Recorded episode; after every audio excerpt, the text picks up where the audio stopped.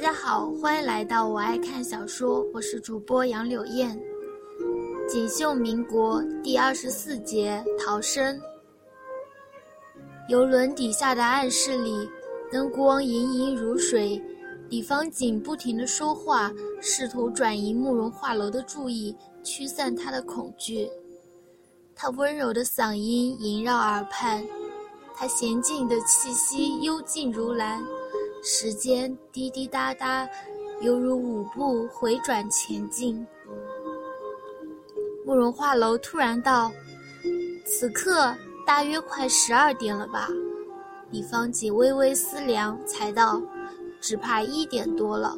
你若是累了，枕着我的大腿睡会儿。也许明晚你要一个人在这里了。”他声音虽轻，他却听得真切。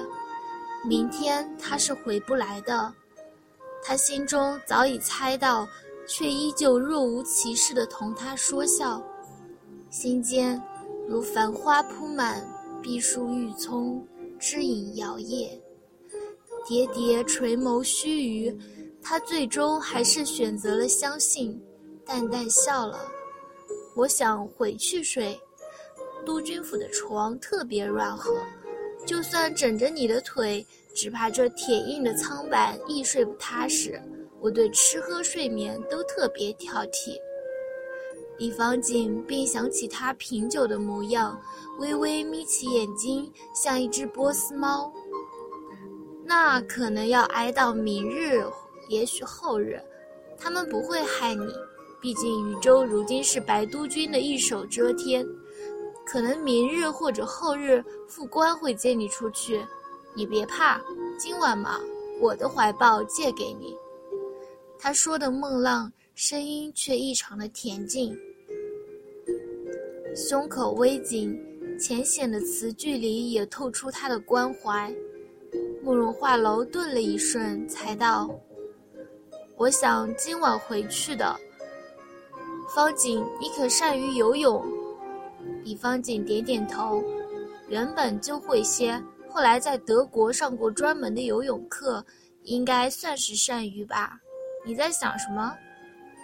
慕容画楼狡黠一笑，我在想今晚要回去，睡觉是大事，我不想委屈自己。听到这话，李方景才微微自责，叹了一口气，正要说什么，却见他从提。旗袍底下抽出轻巧的手枪，通体乌金，镶了一颗白色的玛瑙石，落在他他葱白的掌心。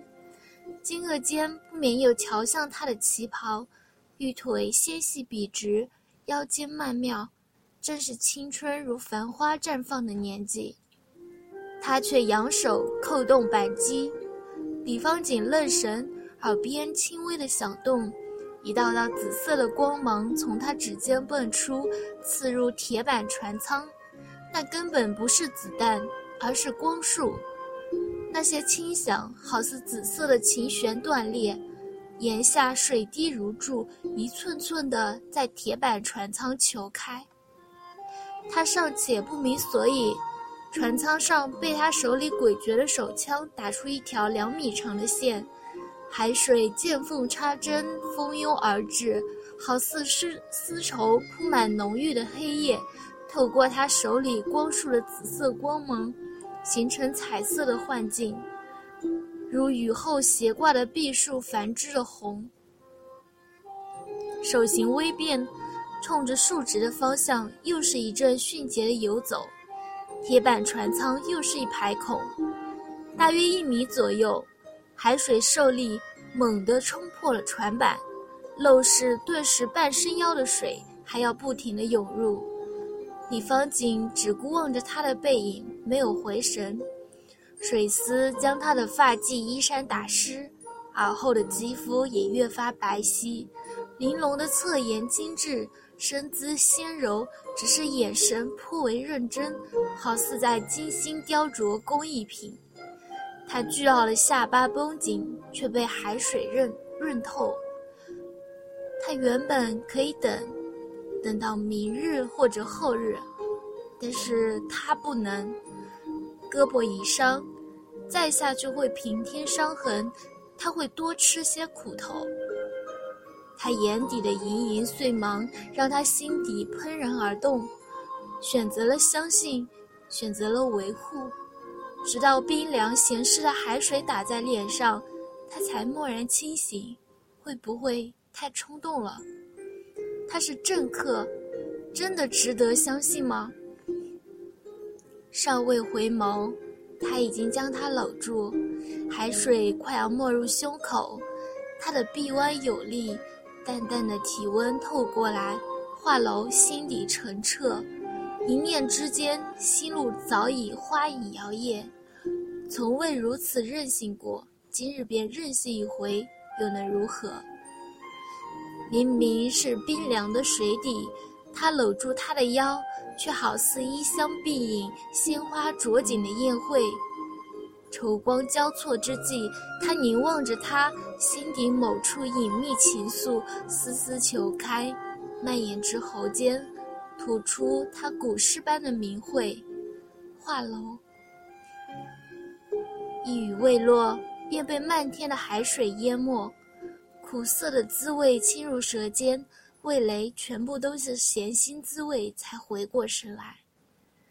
游轮已经被他怪异的手枪打出一个很大的洞，海水差点将对门的铁门冲垮。两人已经被浸泡在水里，他的碧丝全部散开，如青罗漫卷，将紫色的旗袍泛着银光，与青丝的柔滑相映。良辰美景，不如这瞬间烈烈夺目的风情。李方锦愣住。这才搂住他的腰，拨开水波，奋力向水面划去。慕容画楼不知道过了多久，他只觉得自己快要窒息之际，终于瞧见一丝米粒的灯火。月至中天，清澈的球华照着黝黑的海面，波光粼粼。海鸟归巢，天空寂静，唯有白浪追逐沙砾的轻响。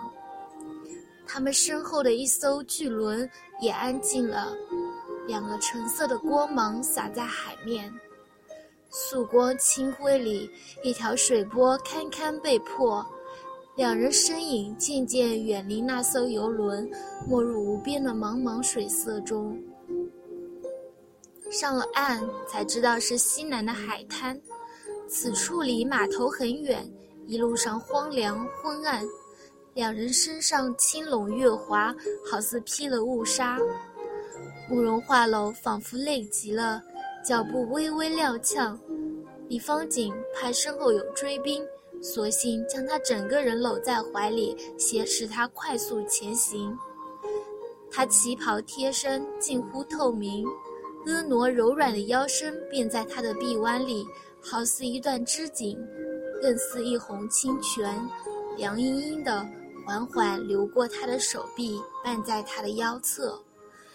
不知道为何，他突忽他突然想起了桃花酿，灼烈中带着清香，一缕缕侵入心田，随即填入四肢百骸。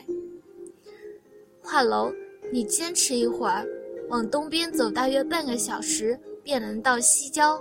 我家在那里有处别院，我们就安全了。李方景见他身子似乎越来越软，不免担心道：“殊不知他并不是因为这个，身上湿透，盛夏的夜风也是微凉的，他的温暖却将他拢在方寸之间，极力的抑制自己，却仍心跳甚急，仿佛谁在心旁舞动皮骨，身子不自觉的酥软，脚步一亮，被他误解了。”耳根燥热，他顺从的点点头道：“我能坚持。”月色昏晦，四周皆隐隐绰绰，似乎听到一些不能确定的声音，好似他的心跳。素淡的夜幕一瞬间遮蔽了尴尬，暧昧如水袖轻扬，撩拨在匆忙的脚步间。远处终于有了昏黄的灯光。路灯下的飞蛾嬉戏，渐渐能看到房子。慕容画楼与李方景皆松了一口气。他从一开始便在打算如何从这这次鬼门关逃生，最后没有想到却是用这样的法子。他的眉眼越发迷离起来。